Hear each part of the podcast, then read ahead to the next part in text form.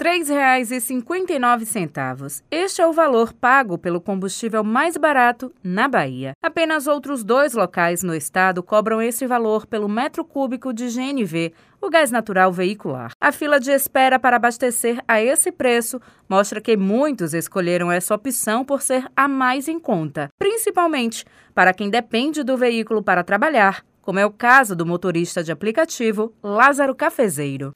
Sem GNV, na base da, da, do etanol ou da gasolina, não tem como motorista de aplicativo sobreviver, não.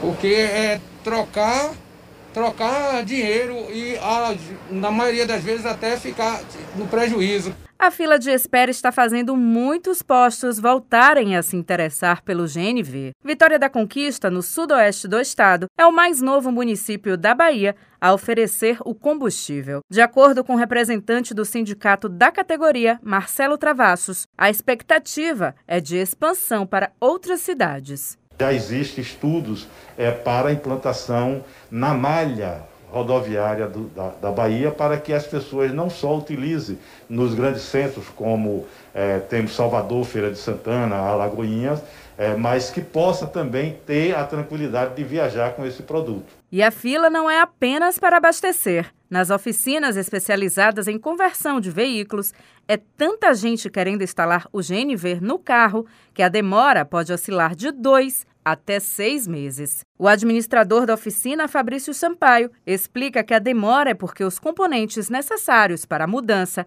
estão em falta no mercado. A procura maior que a oferta fez os preços dos kits subirem de preço. Até pela questão dos Covid que teve, que a gente precisou, alta demanda de cilindros de oxigênio, fez com que a gente precisasse também de cilindro de oxigênio ao invés de produzir cilindros de GNV também relacionado à alta demanda do, do, do assim, de oxigênio.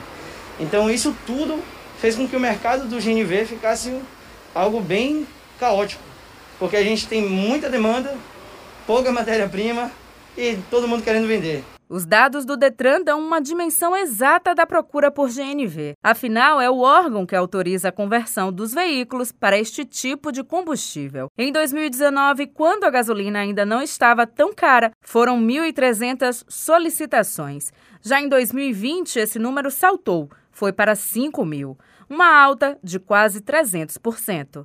Mas nada que se compare com esse ano. Até setembro, foram contabilizados 27 mil registros, uma média de 3 mil a cada mês. Mas as autoridades suspeitam que o número seja bem maior. Estima-se que cerca de 10 mil carros estejam rodando com o GNV de forma irregular, montado em oficinas clandestinas que cobram preços menores que os autorizados. Mas uma instalação irregular pode provocar explosões parecidas com a que aconteceu em um posto aqui da capital baiana. O diretor do Ibametro, Gildásio Rocha, alerta para os perigos e dá dicas para que você saiba se a oficina é autorizada ou não. Procurar um dos nossos postos de atendimento nos saques, aqui em Salvador.